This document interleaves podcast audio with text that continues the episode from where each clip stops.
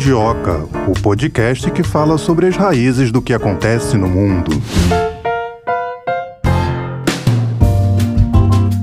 Começa mais um Mundioca. Você que já é mundioca de carteirinha, que nos acompanha, sabe que quem apresenta o Mundioca sou eu, Melina Saad, e a minha colega Tayana de Oliveira, que excepcionalmente hoje está em casa. Ela pegou Covid, mas logo mais a Tayana está de volta. A gente fala todas as segunda-feiras sobre BRICS ou sobre a cooperação entre os países, projetos em comum, ou sobre uma questão de, de cada país, Brasil, Rússia, Índia, China e África do Sul. Hoje é a vez da gente falar sobre a África do Sul. O Banco Mundial está mesmo investindo na África do Sul? A gente vai entender o que está por trás do financiamento de 497 milhões de dólares que o Banco Mundial concedeu para a África do Sul desativar uma das suas maiores usinas a carvão e convertê-la em energia renovável. O país pode se tornar dependente dessa instituição por causa da dívida? Quais que vão ser os benefícios dessa ajuda? Esse tipo de auxílio vindo de outros países pode ser considerado uma espécie de intervenção na autonomia de quem está recebendo o investimento? O que será que a África do Sul pode fazer para deixar de ser tão dependente do carvão? Quais são os tipos de energia renovável que o país adotou? Solar, hidrogênio verde, eólica? É o que a gente vai conversar agora com o primeiro entrevistado de hoje. Mundioca, tenho o prazer de receber mais uma vez o professor Alexandre Rage, professor de Relações Internacionais da Unifesp. Tudo bem, professor? Tudo bem, é um prazer poder colaborar com um assunto tão é, premente, não é? Do, é nosso tempo. Professor, quais são os benefícios que esse auxílio, né, entre aspas, do Banco Mundial, que ele concedeu para a África do Sul? Olha, é um assunto que tem que ser olhado de vários âmbitos. Era mais simples do ponto de vista político e histórico. O Banco Mundial, no passado recente, que eu, que eu digo, depois do final da Guerra Fria, né, o final da União eh, Soviética, ele passou a ter um perfil bastante vamos dizer assim, conservador dentro de um aspecto, um pouco contabilista na à medida que o dinheiro que ele empresta para os é, países pobres, os países têm que começar a, a, corresponder um certo perfil que seria adequado para o banco. Ou seja, o, o banco passa a exigir do país do qual empresta um comportamento meio liberal, assim, que venha a conduzir com um certo programa liberal com aquilo que o banco espera. Então, é um país que deve ter uma inflação baixa, é um país que deve conter o déficit público, é um país que tem que conter os seus gastos em empresas de Estado, é um país que tem que ter um certo limite naquilo que seria né, do setor é, social.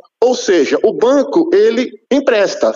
Só que para quem pega esse é, dinheiro, às vezes tem que se adequar àquilo que o banco quer dele, que nem sempre é aquilo que o país gostaria de seguir. Se a gente lembrar bem, quem viveu os anos 80 e 90, é, né, ou seja, viveu o aspecto político, lembra daquelas expressões que na política, nas universidades, nos partidos de esquerda e até certos pontos da imprensa se falava muito. É assim, fora FMI, fora Banco Mundial, é, não o consenso, consenso de Washington. Expressões de 20 ou 30 anos que na época elas ganhavam a imprensa, elas entravam universitário, etc. Hoje já não se fala mais é, tanto disso, né? Hoje o, o debate não é mais sobre o perfil do Banco Mundial, do FMI. Hoje o debate é gênero, é questões ligadas a identitarismos, etc. Né? Então, sim, a África do Sul vai pegar esse capital? Ótimo. Ela precisa? Sim. É um país que não é tão rico, né? embora potencialmente rico, porque é um país um grande produtor de ouro, de ferro, diamantes, etc. Só que é um país que não conseguiu é, traduzir essa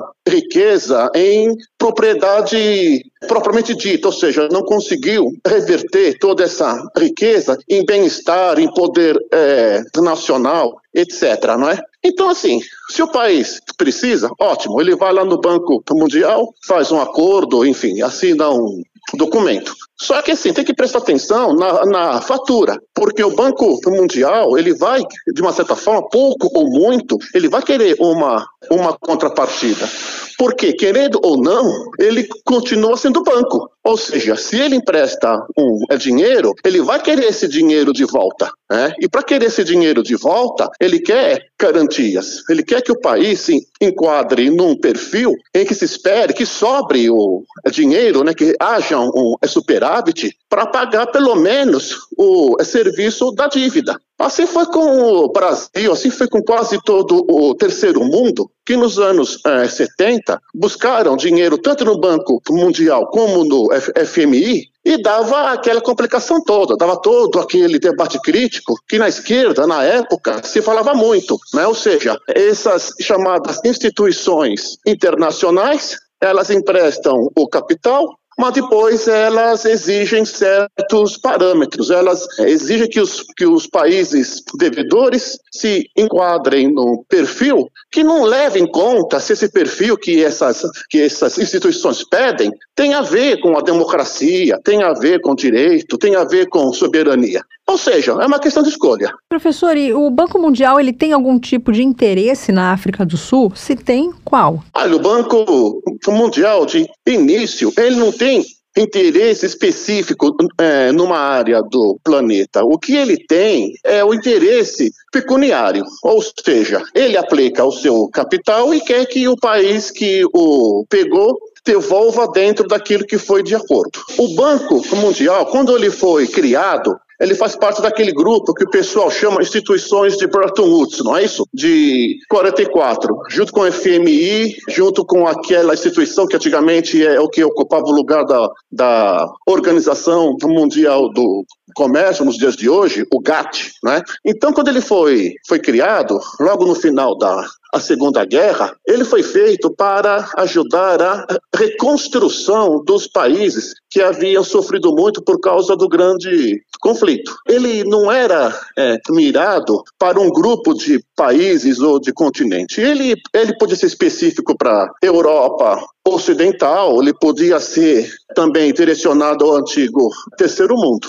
Né? Ele cumpriu um papel muito importante uh, nesse período que vai de 45, 50 até 89, 90. Ele cumpriu bem esse papel. Né? Ele, o Banco Mundial, quando ele foi criado, ele não era conhecido com esse título, Banco, Banco Mundial. Eu não sei por que no passado recente, as pessoas passaram a direcionar essa instituição com esse internacional de reconstrução e desenvolvimento. Eu era aluno na graduação nos anos 80 e a gente falava BIRD. Ah, o BIRD isso, o BIRD aquilo. Depois, eu não sei porquê, virou Banco Mundial. Não sei, que, não sei se é estilo, se é uma coisa que tem a ver com o Brasil. Mas, enfim, ele cumpria bem esse papel. Ele era um bom investidor em obras de infraestrutura. Esse era o aspecto primordial dele. Ele se direcionava a fazer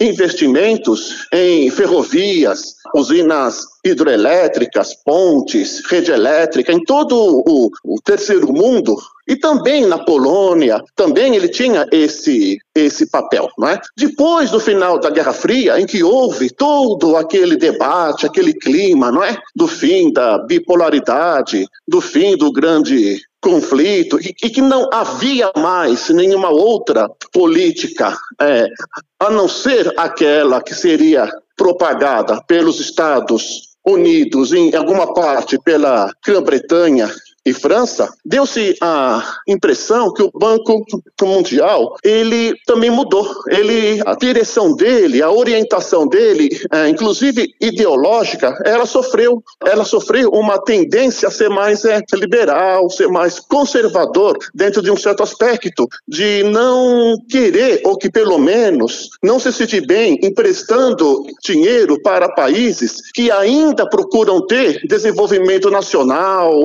que procuram procuram ainda ter um, um, um, aspecto mais interno, né, que ainda tem um projeto interno de desenvolvimento. E o banco se sentiu meio des, deslocado nisso, porque antes, bem ou mal, a gente podia dizer, olha, se o Banco Mundial não ajuda, quem sabe o bloco é, socialista ajuda, ou ele tem uma maior sensibilidade. No final da Guerra Fria, não, dá a impressão que o mundo ficou solto. Olha, se você não quer a orientação do Banco Mundial e do FMI, paciência, é o que se tem hoje. Então, essa é uma questão que eu vejo como é, premente nesse, nesse debate. Professor, e qual que é a situação atual, a situação econômica atual da África do Sul? O pagamento desse empréstimo, ele vai impactar na economia do país? Se o país assinar esse empréstimo, se ele aceitar esse empréstimo, condicionantes que permite o banco adentrar nas políticas internas da África do Sul, certamente isso vai trazer um certo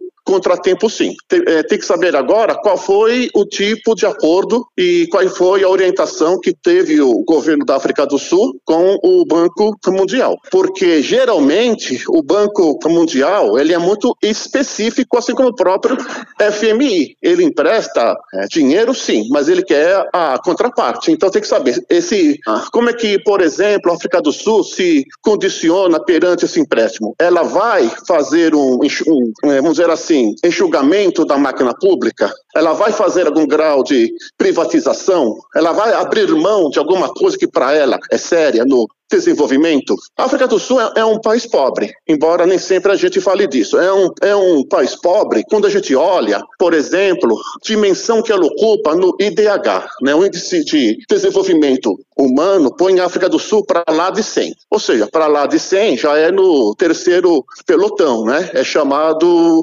desenvolvimento médio para, é, para baixo. Ou seja, do ponto de vista então da contabilidade, ela é um país pobre, né? A população ainda sofre muito com falta de infraestrutura, ainda sofre muito com questões de saúde, tem uma elite ou pelo menos, né, tinha uma, uma elite que era um pouco vibrante, né, na época do apartheid, né? A África do Sul tinha uma elite, claro, ah, quando eu falo de apartheid, estou falando aqui da elite branca, né, que a gente chama de Boer, de Boer, né, como se fala lá no na a língua deles, né.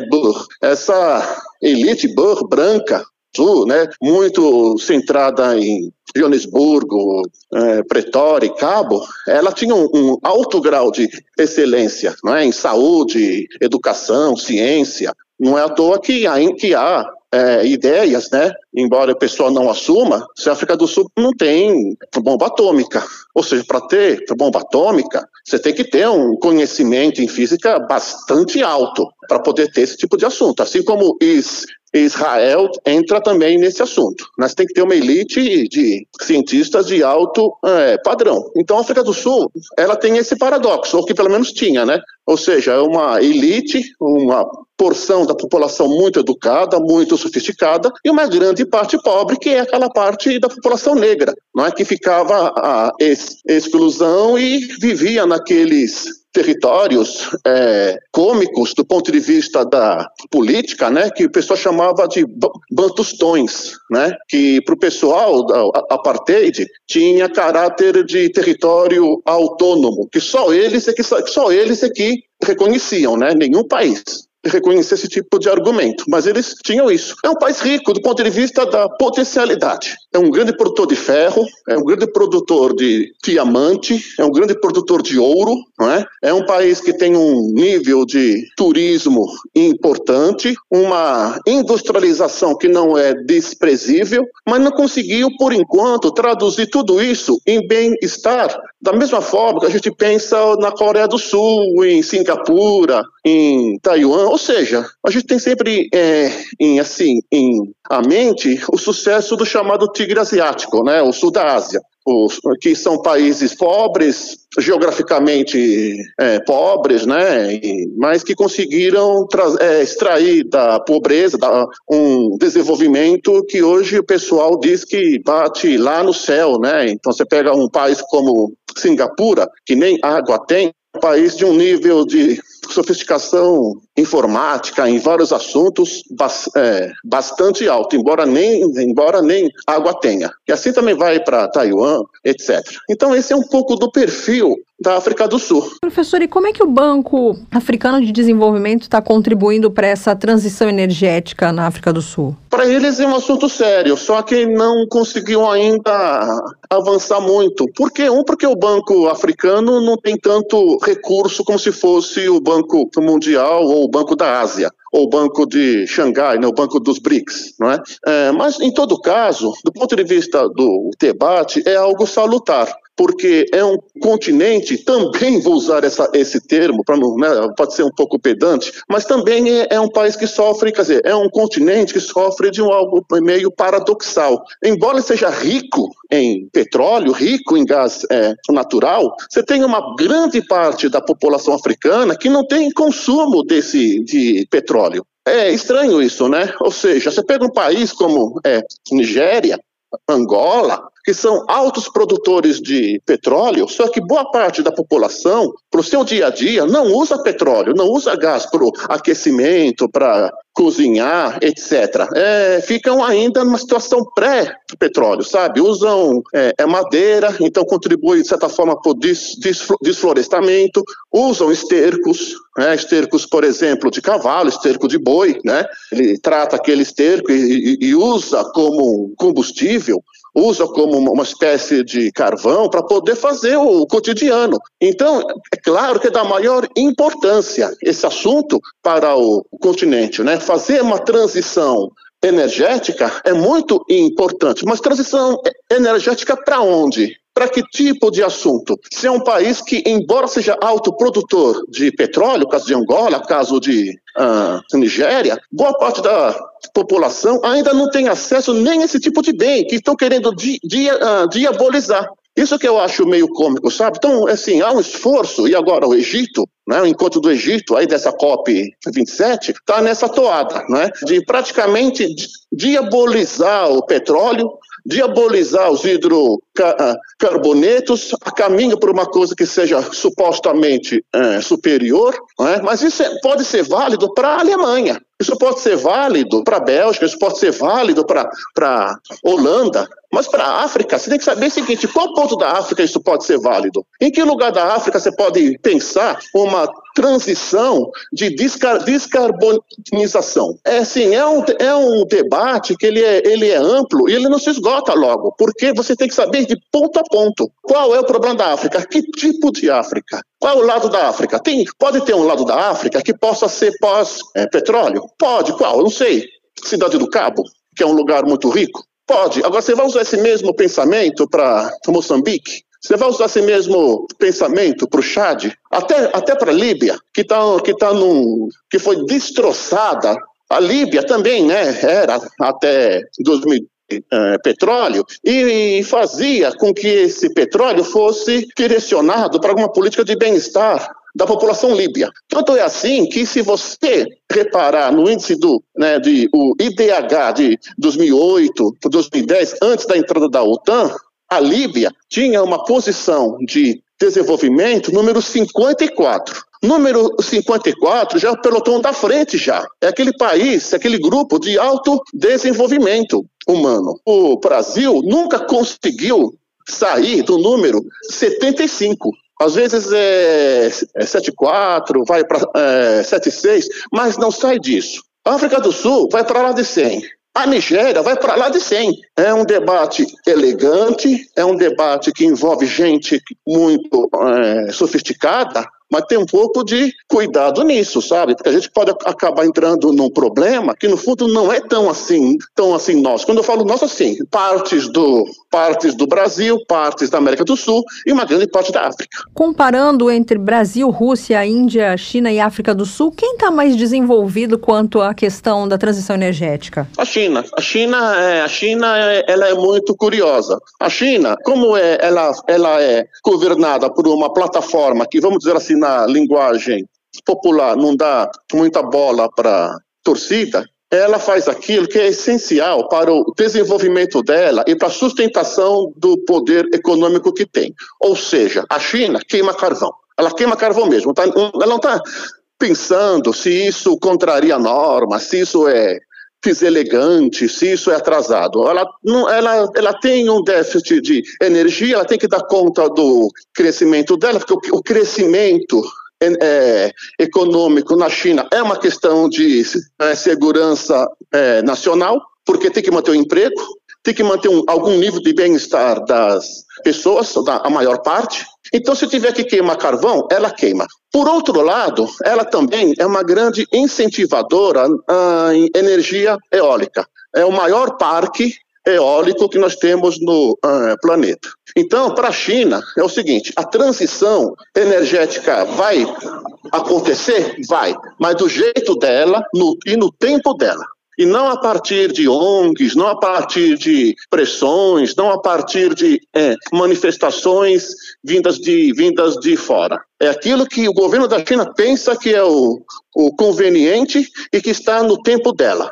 Isso, para mim, é, é algo sério. Então é o seguinte: ah, ela negligencia a questão ambiental? Não, não. Só que ela tem na mente isso: olha, eu vou gastar carvão e, ao mesmo tempo, eu vou investir e vou pesquisar é, energias renováveis. E ela faz isso em grande monta, mas do jeito dela. A Rússia está muito longe disso, até porque ela tem complicações muito fortes, inclusive esse que acontece com a Ucrânia veio a limitar muito o potencial russo, mas mesmo se não tivesse essa, essa questão da Ucrânia, não é algo que a Rússia abraçou. A, a, a questão energética para a Rússia, pelo menos a impressão que eu tenho, ela não tem o mesmo peso que teria na, na China. Eu tenho duas hipóteses para isso, né? Hipóteses você cumpre ou não, né? Mas fica para o debate no futuro. Primeira hipótese, é um país que vive em grande parte da exportação de gás e de petróleo.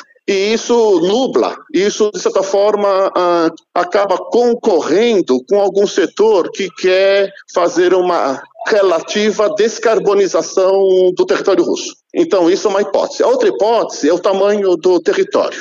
É um território muito grande, é um território com recursos a se perder de vista e dá a impressão que ela tem condições de viver sem essa pressão. Não se sabe qual é o regime de vento, a capacidade de vento que tem na Rússia para esse tipo de bem, para ter esse tipo de setor. Energia solar para a Rússia é um negócio meio difícil, não é? A não ser que seja lá, por exemplo, né, no mês de junho, no mês de, no mês de julho, né, que o país chega a ter lá 30 e 5 graus, mas na maior parte do tempo, falar de energia solar para a Rússia fica um pouco estranho. Pois é, professor, eu achei que o senhor fosse responder o Brasil nessa questão e não a não, China. Não, não, depois, não, assim, em, segundo lugar é o Brasil. Por quê? Porque a, a, mesma questão da África do Sul. Potencialmente, potencialmente, o Brasil tem tudo para ser o o primeiro lugar. Só que não tem desenvolvido nos últimos 15 anos, ou, ou sim, ou 20 anos, políticas públicas para isso.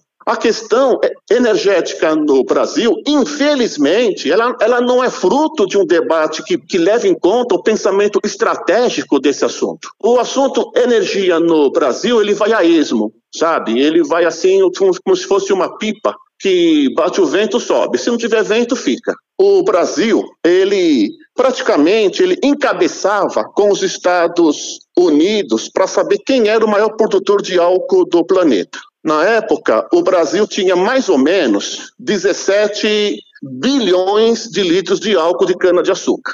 Os Estados Unidos estavam entre mais ou menos 18 bilhões de litros de álcool, só que deles lá é álcool de milho, né? E houve todo um entusiasmo na época do governo Lula para fazer com que o Brasil fosse um exportador e até transformar o álcool de cana em, commodity e ser um fornecedor de álcool para o é, planeta, de certa forma, como, como se fosse, por exemplo, a Arábia Saudita ou a, a Venezuela na exportação de petróleo, né? Por exemplo, uma empresa de caminhão da Holanda viu a, o que estava acontecendo aqui no, aqui no Brasil, desse período, e viu que as fábricas de caminhão não davam conta da, de entrega de, de caminhão. Ou seja, aquelas empresas é, bastante conhecidas né, de caminhão aqui no nosso país, de São Bernardo do Campo, de São Caetano do, Caetano do Sul, não davam conta da entrega. Essa empresa da Holanda veio para cá e trouxe uma montadora de caminhão tentando pegar uma casquinha aí, uma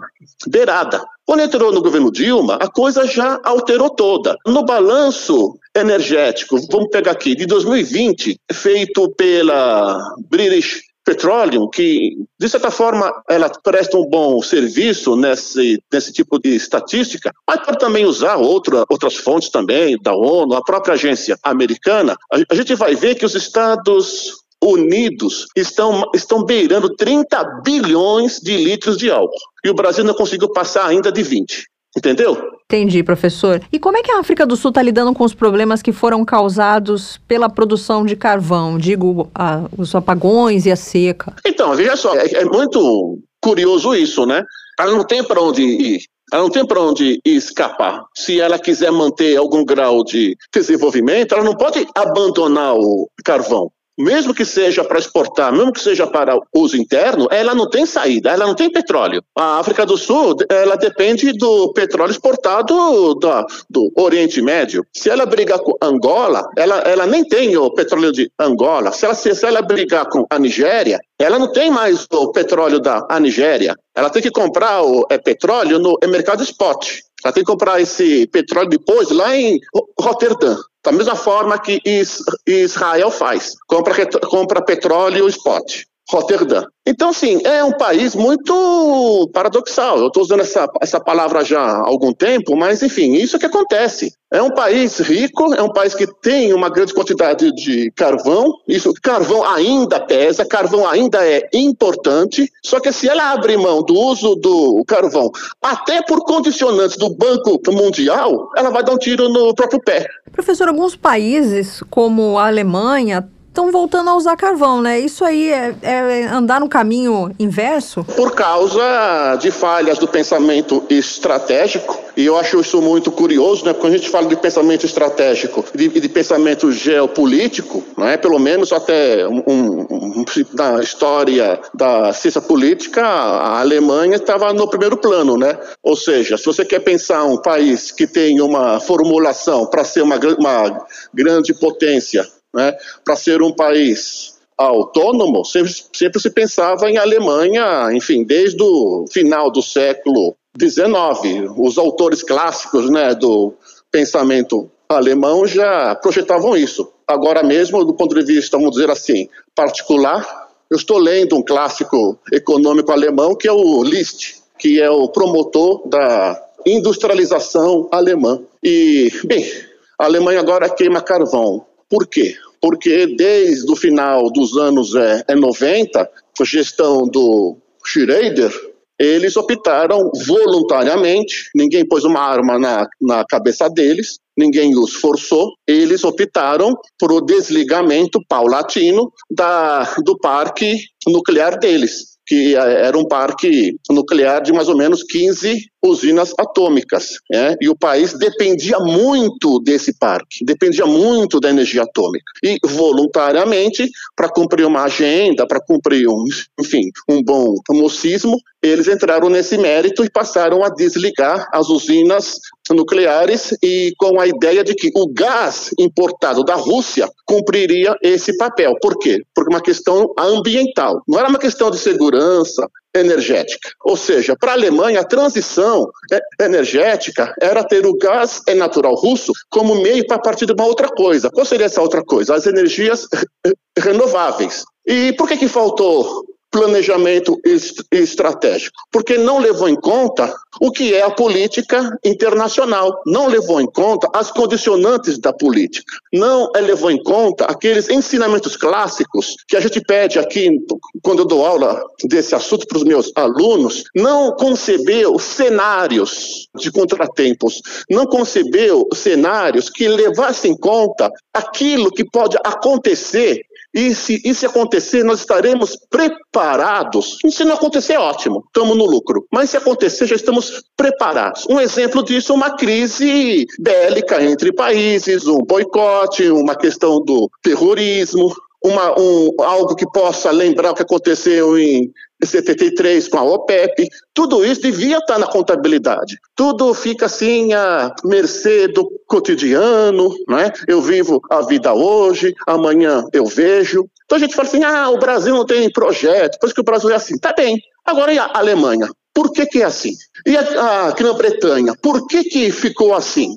Guardadas as devidas proporções, quem se saiu menos ruim disso tudo foi a França, porque, bem ou mal, ela, ela disse: Olha, eu não vou desligar, não, eu não vou desligar meu parque nuclear, não. A energia nuclear, ela é responsável na França por 80% da energia elétrica na França. Você acha que eles iam entrar nisso? Não é? Por mais que o Macron não seja lá um líder, não, não seja lá um estadista, como a gente pensa que foi o De Gaulle, não é? como a gente pensa que foi, em, em, em parte, né, que foi o Mitterrand. A liderança europeia, nos últimos dez anos, ela se infantilizou muito, ela está muito aquém da importância do, do continente. Tá certo, a gente conversou com o professor Alexandre Raj, professor de Relações Internacionais da Unifesp. Eu quero te agradecer imensamente por ter topado falar com a gente mais uma vez, professor. Eu estou aí, na maneira do possível, se eu tiver conhecimento do assunto, eu estou aí para ajudar. Tá certo, obrigada, um abraço, professor. Um abraço. A África do Sul é um dos maiores emissores de gases de efeito estufa do mundo e acabou de receber, como a gente já falou aqui no Mundioca, um financiamento de 497 milhões de dólares para desativar uma das maiores usinas a carvão e convertê-la em energia renovável, foi o que informou o Banco Mundial. Em um comunicado, é, o banco disse que a recém-fechada usina de Comate, cerca de 170 quilômetros a nordeste de Joanesburgo, será reaproveitada usando fontes solares e eólicas apoiadas por baterias para armazenamento. O projeto visa diminuir as emissões de carbono e criar oportunidades econômicas na área que abriga uma das maiores usinas usinas de carvão da África há mais de 60 anos. A gente vai continuar conversando sobre esse assunto com o segundo convidado de hoje. A gente conversa agora com o Vandenberg Almeida, professor e conselheiro do Conselho Regional de Economia, pesquisador também do Banco do Nordeste. Tudo bem, professor? Em primeiro lugar, seja muito bem-vindo aqui ao Mundioca. Tudo bem, Melina. É uma honra estar participando desse podcast tão importante a gente debater essa situação do mundo, como estão essas transições na economia mundial. Então é uma honra estar participando com vocês do Mundioca. Professor, quais que são os benefícios desse auxílio que o Banco Mundial está concedendo para a África do Sul? É muito importante um momento como esse de, de transição, onde se percebe muito forte essa matriz energética dentro de um momento como esse da África do Sul, onde você precisa de recursos e participações dos mais diferentes continentes, mais diferentes países que têm condições de poder é, aportar, né, dar recurso para poder você melhorar as condições da sua matriz energética, fazer uma, uma transição mais limpa, você sair de um quadro que é muito poluente para você poder gerar desenvolvimento com qualidade, não apenas é, levar esse crescimento através de, de matriz energética que poluem, que degradam o meio ambiente, mas a partir do momento que a gente começa a ter uma melhor transição, uma melhor adequação de um modelo onde você gera resultados positivos não só para a economia,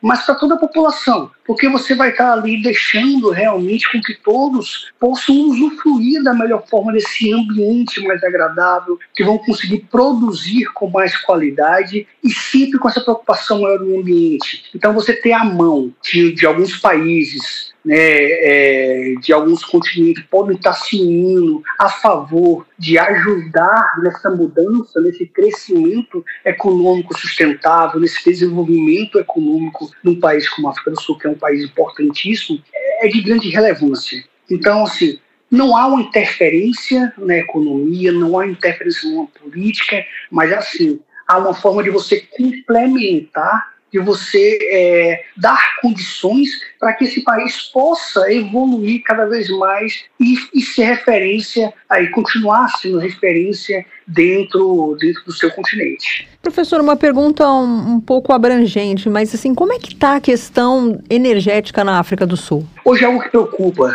tá, Melina? Para algo, algo preocupante, porque nós temos aí mais de 80% da nossa da, da matriz energética da África do Sul voltada para essa questão da utilização de carvão. Então, algo que acaba mexendo um pouco e preocupando por questões ambientais. Então, isso causa sim um certo desconforto, isso faz com que a gente é, acabe deixando um pouco de lado essa, essa questão de você administrar da melhor maneira, gerando resultados positivos cuidando do meio ambiente. Então, quando eu olho para os países africanos que têm 84% de sua energia elétrica produzida por termoelétricas à base de carvão, então isso gera um certo desconforto ambiental, isso gera uma certa preocupação. Tudo bem que o país ele vem aos poucos tentando mudar sua matriz, entrando nessa questão de energias renováveis, mas ainda está no início ainda, ainda está em, pode ser que está engateando nesse processo, por isso que necessita de um momento como esse é, abrir os seus investimentos para a entrada de novos capitais, de novos recursos, para que possa priorizar. Porque perceba, a África é grande, a África é enorme e tem muito que ser explorado. Então tem um potencial muito forte de energia renovável que é, quando se trabalha com a questão eólica, com a questão solar, com a questão hídrica, com as vias térmicas, isso pode ultrapassar mais de 345 milhões tá, de megawatts. Então, algo que vai triplicar a capacidade daquele continente, algo que vai gerar um resultado mais satisfatório para esse continente africano. Então, perceba que temos que abandonar, a África precisa abandonar é, esse uso do carvão para poder começar a migrar para essa questão da matriz energética, essa nova matriz, essa nova matriz renovável, para a gente continuar produzindo, não só produzindo, produzir com qualidade, mantendo o meio ambiente aí é, mais sustentável e podendo crescer e se desenvolver cada vez mais. Professor, o senhor falou 34% produzidos por termoelétricas de carvão, é isso mesmo? Isso. Isso, nós podemos, nós podemos, 84, tá? Ah, 84? 84, é, 84% da energia elétrica é produzida por usinas termoelétricas à base de carvão. Então, é algo que é administrado ali pela estatal, pela, pela ESCOM. É, então a África do Sul tem muito, precisa de muito progredir rapidamente para que a gente saia dessa matriz da utilização desse carvão que não está gerando desenvolvimento. Nós estamos gerando um atraso muito forte para esse país, onde isso preocupa nos diversos avanços. Professor, é, esse valor, esse financiamento do Banco Mundial de 497 milhões de dólares para desativar uma das maiores usinas de carvão, esse valor ele é suficiente? Para iniciar, sim. A questão desse banco para gerar, trazer esse recurso, ele visa incluir essa mudança dessa matriz com projetos voltados para a energia renovável na África, além de central, uma central, criação de uma central eólica, gerando mais de 100 megawatts, uma central, uma central solar, tá? Então são projetos de extrema relevância, de extrema importância para dentro do país, então precisa se mudar essa mentalidade, precisa mudar esse jeito de olhar para dentro do país, porque com o apoio dessas empresas, com o apoio desses países, a gente consegue gerir da melhor forma e trazer uma eletricidade para o país de qualidade. Perceba a extensão da África do Sul, o quanto que nós podemos ter ali somente dada a variedade climática e geográfica africana que nós temos. Então, nós somos ali, a África é responsável por diversos recursos energéticos dentro daquele continente. Então, pode ser explorado com mais qualidade, é, gerando mais desenvolvimento para a sua matriz, gerando realmente mais qualidade de vida. O senhor tocou num ponto importante: investir na descarbonização também é investir na qualidade de vida? Também investir, porque eu vou estar deixando o ar mais limpo, o ar mais saudável, para que as pessoas possam estar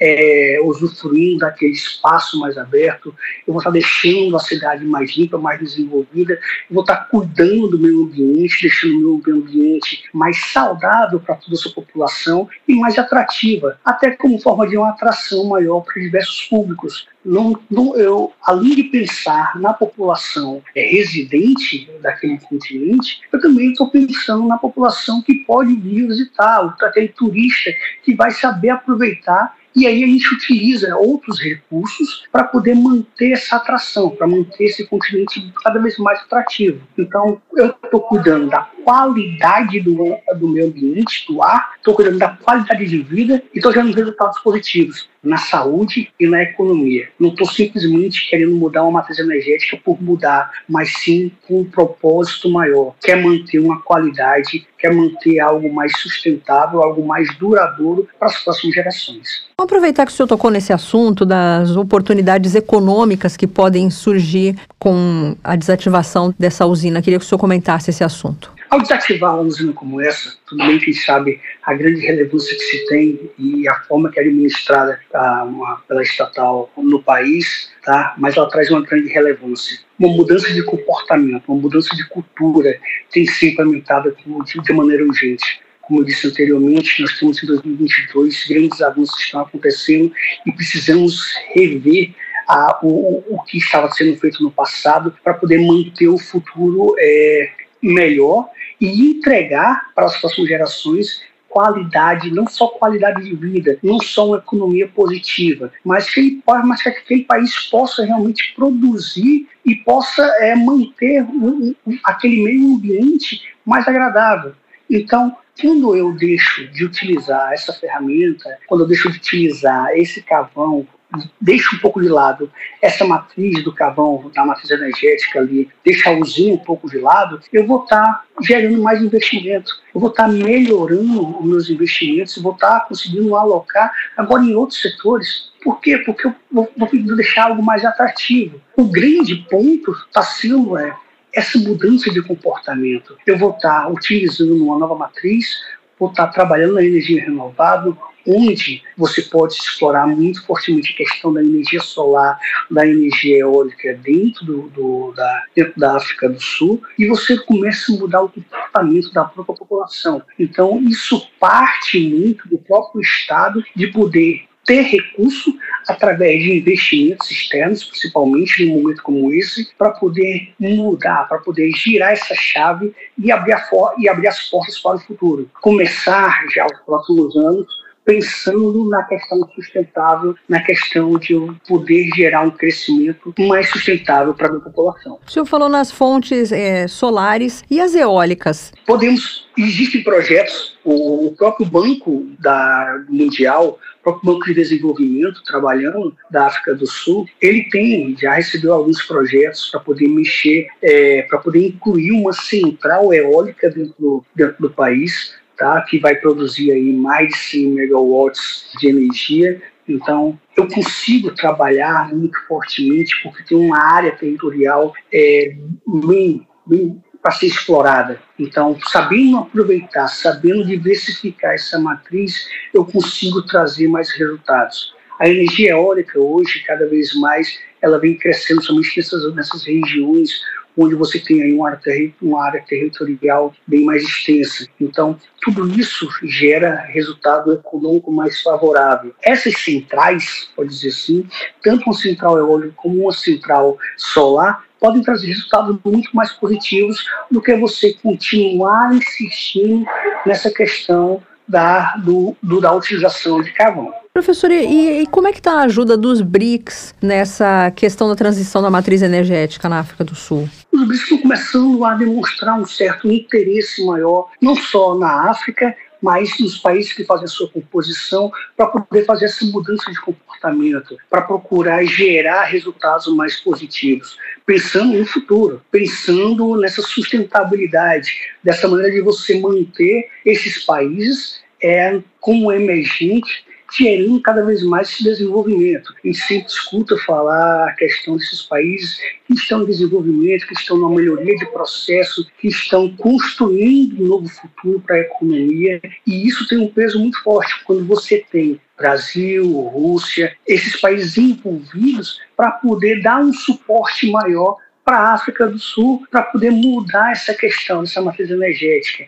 Então, essa interação, essa boa troca de conhecimento e essa forma de você poder não receber só recursos é, dos países europeus, mas também ter a mão dos BRICS envolvidos nesse desenvolvimento, isso faz com que a gente possa ter uma África do Sul mais potente, uma África do Sul mais promissora para não só para o seu povo, mas para o mundo de uma maneira geral. Professor, e como é que a África do Sul tem lidado com os problemas que já foram causados pela produção de carvão, como, por exemplo, apagões, secas? Isso já é um certo incômodo, porque cada vez mais você, você percebe-se que através de estudos e tá, tão tá enxergando que precisa mudar essa matriz. E aí, devido por esses problemas de apagões, não só apagões, nós vamos pensar na questão, não só na questão energética, mas na questão da qualidade de vida. Quando eu começo a olhar esses dois pontos, a gente começa a observar que o próprio país está começando a querer ouvir outros países querer absorver esses recursos, trazer investimentos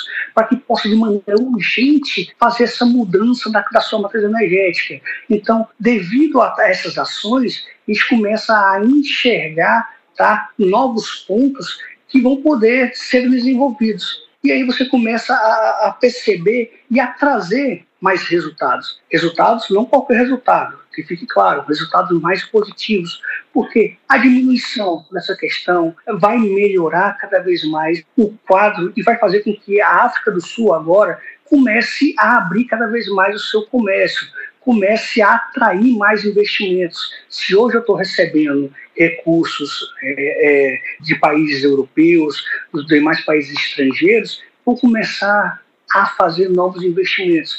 Então perceba que um item começa a puxar o outro e acaba causando aí um efeito cascata, né, traz uma cadeia de itens para poder melhorar a economia da África do Sul. Professor, a África do Sul já tinha garantido 8 bilhões e meio de dólares em empréstimos e doações nas negociações climáticas da ONU. Isso aconteceu no ano passado. Esse empréstimo do Banco Mundial, ele vai ser suficiente para fazer com que, o senhor já disse que, que pode ser um começo, né? Mas ele vai ser suficiente para que o país deixe de ser dependente do carvão? Isso vai ser, vai ser inicial para a gente poder manter, manter esse plano de transição energética, para que a gente comece a mudar essa cultura.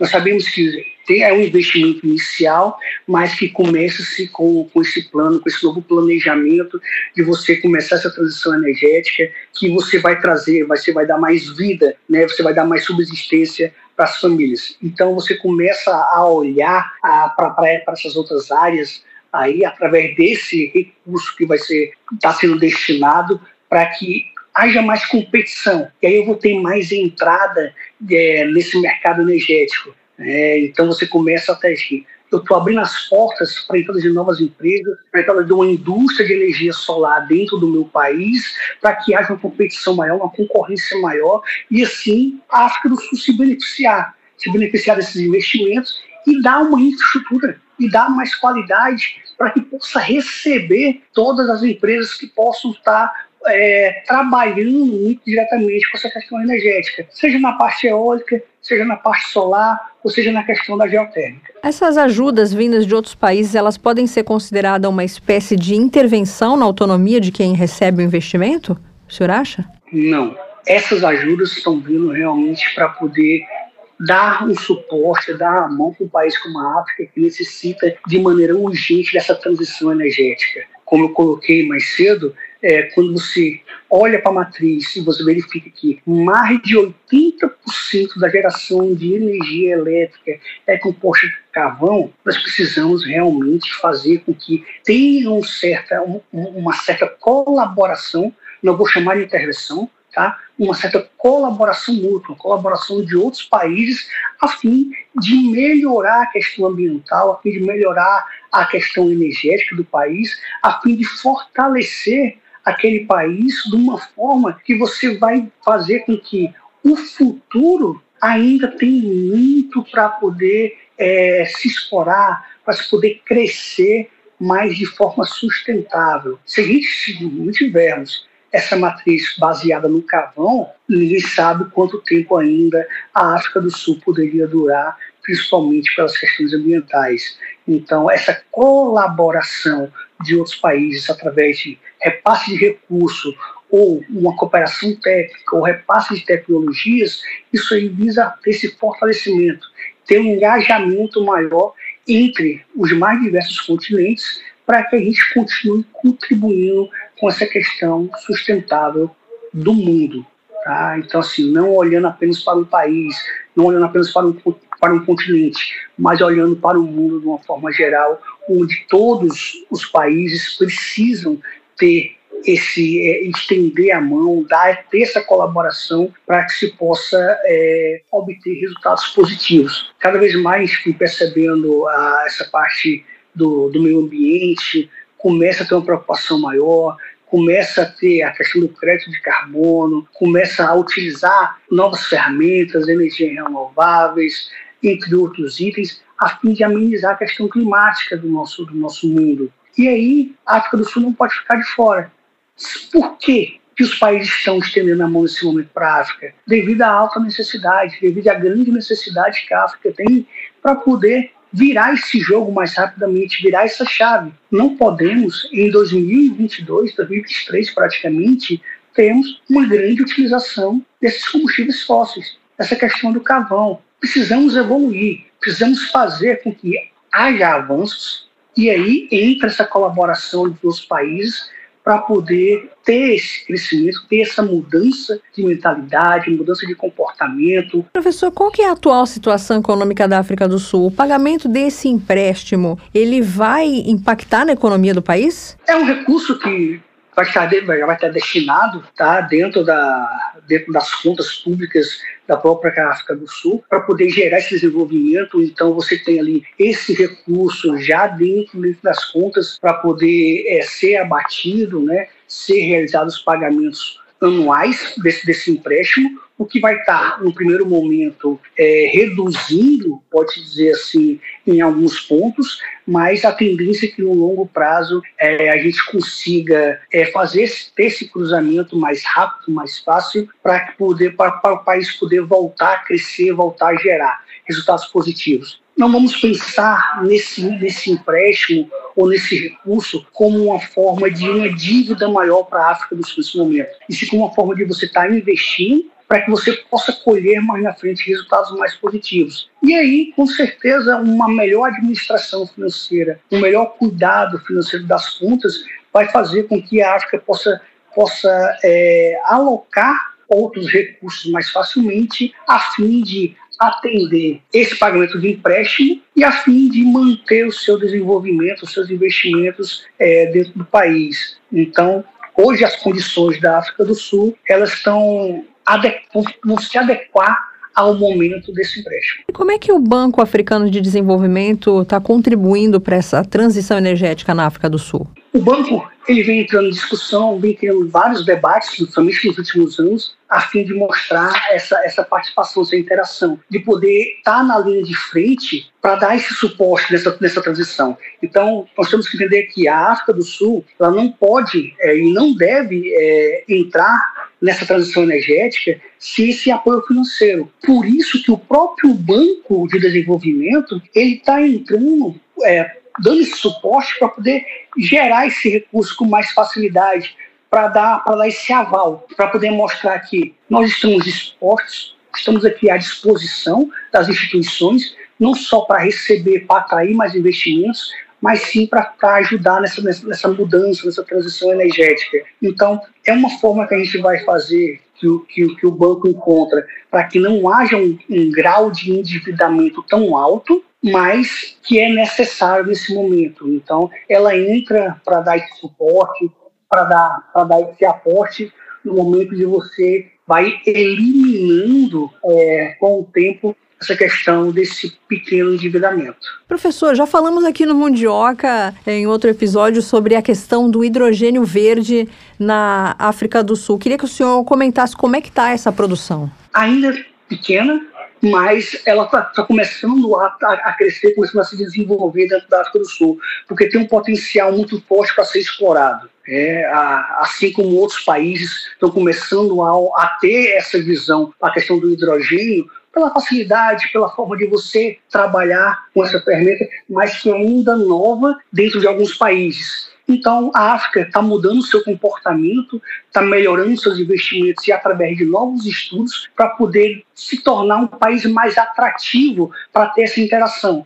E aí você entra com conhecimento de outros países para poder manter esse, esse novo item, essa nova, essa nova ferramenta, pode dizer assim, dentro da nossa, dentro da nossa matriz nova energética que vem surgindo no país. O hidrogênio verde já é uma realidade. O hidrogênio ele já começa a ser utilizado em diversos países, mas agora tendo uma atenção maior através somente desses, dessa, dessa maior transição essa maior questão sustentável dos países. Professor, a África do Sul tem alguma parceria com o Brasil nessa questão do hidrogênio verde? Estão em negociações. Nós temos aqui um, temos um encontro, sempre acontece anualmente o Fórum Brasil-África do Sul, onde existe essa troca de conhecimento, onde existe essa interação de você levar dos pesquisadores, de, de você conhecer a, essa mudança. Se eu falar aqui no estado do Ceará, está muito forte essa questão do hidrogênio verde, já começam a ter parcerias, começam a, ter uma realização de visitas para poder obter esse conhecimento, essa, essa, essa cooperação entre, entre, esses, eh, entre esses países, para que haja essa contribuição. Então, já existe uma conversa muito acelerada para que se mantenha aí esse vínculo mais forte, para que a gente consiga ter é, esse compartilhamento é, para gerar esse desenvolvimento mais rápido, porque é, são países que precisam dessa mudança de forma imediata. Então, existe sim uma conversa bem mais forte em relação ao hidrogênio verde com os, entre os dois países, para que tenha essa contribuição maior, para que eles consigam fazer a troca de tecnologia e aí gerar mais rapidamente esse desenvolvimento. Entre os países do BRICS, qual está mais avançado nessa questão da transição energética? O Brasil, o Brasil vem avançando cada vez mais. O Brasil ele vem já durante um bom tempo, ele já vem melhorando os seus resultados, é, ele já vem mudando sua transição, já vem mudando essa questão da sua matriz energética. Hoje é, tem diversas é, a energia solar, a energia eólica, tem o hidrogênio verde, é, você tem aí várias ferramentas né, que fazem essa composição. Você tem a questão do gás natural, a energia, term, é, a energia geotérmica, você tem o biocombustível, a questão da biomassa dentro do país. Então perceba que eu tenho uma matriz muito, muito ampla. Então o Brasil, dentro dos BRICS, é um país que vem vem colhendo bons frutos, vem colhendo bons resultados, dada essa, essa mudança, né? essa, cara, essa característica que nós temos aqui de poder é, ir atrás mais rapidamente desses avanços para poder trazer melhores resultados. Tá certo. Gostei muito de conversar com o senhor, professor Vandenberg Almeida, professor e conselheiro do Conselho Regional de Economia, pesquisador do Banco do Nordeste. É, espero que o senhor possa voltar em outras oportunidades para a gente falar sobre outros assuntos aqui no Mundioca. Eu que agradeço, agradeço a todos do Mundioca por estar participando desse tema tão relevante, tão importante para a economia mundial, essa questão da matriz energética importante cada vez mais termos estudos, termos investimentos, termos parceria, termos cooperação para que o mundo saia ganhando. Então, quando a gente começa a debater um tema como esse de grande relevância, a gente começa a fazer com que os nossos ouvintes desse nosso podcast ele consiga entender essa mudança de comportamento de determinados países para que o mundo abra a sua mente em relação às condições climáticas, em relação à mudança de comportamento, para que a gente possa manter o desenvolvimento econômico, o crescimento econômico, mais de maneira sustentável. Tá certo. Muito obrigada e um abraço para o senhor. Abraço. Forte tchau, abraço. tchau. Tudo de bom. A África do Sul já garantiu 8 bilhões e meio de dólares em empréstimos e doações nas negociações climáticas da ONU, isso no ano passado, de um grupo de nações ricas para financiar a mudança para uma energia mais verde, mas continua fortemente dependente do carvão, que gera 84% da eletricidade do país. O setor da energia é responsável por 41% das emissões nacionais de CO2. A economia mais industrializada da África tem sofrido com interrupções de energia causadas por falhas na infraestrutura infraestrutura envelhecida e também mal conservada da empresa estatal de energia Escom. Os trabalhadores demitidos pelo fechamento da fábrica serão apoiados por meio de um plano de transição, enquanto uma parte do financiamento será gasta na criação de oportunidades econômicas nas comunidades locais. O financiamento inclui um empréstimo de 439,5 milhões de dólares do Banco Mundial, um empréstimo concessional de 47,5 milhões de dólares do Canadian Clean Energy and Forest Climate Facility e também uma doação de 10 milhões de dólares do Energy Sector Management Assistance Program, uma iniciativa para ajudar países de baixa e média renda. O Banco Mundial disse que a África do Sul exigiria pelo menos 50 bilhões de dólares para alcançar a neutralidade de carbono até 2050. A transição energética pode criar 26 milhões de empregos a mais até 2050 do que projetado no cenário de referência nos países do continente africano. Energias limpas podem criar na África quatro vezes mais trabalho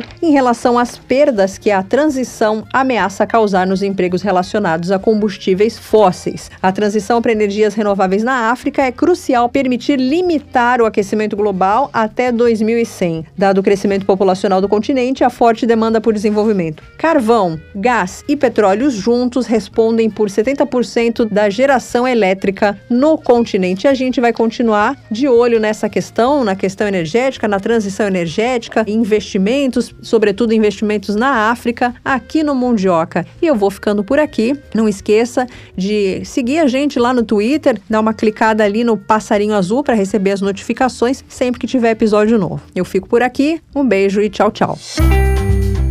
Mundioca, o podcast que fala sobre as raízes do que acontece no mundo.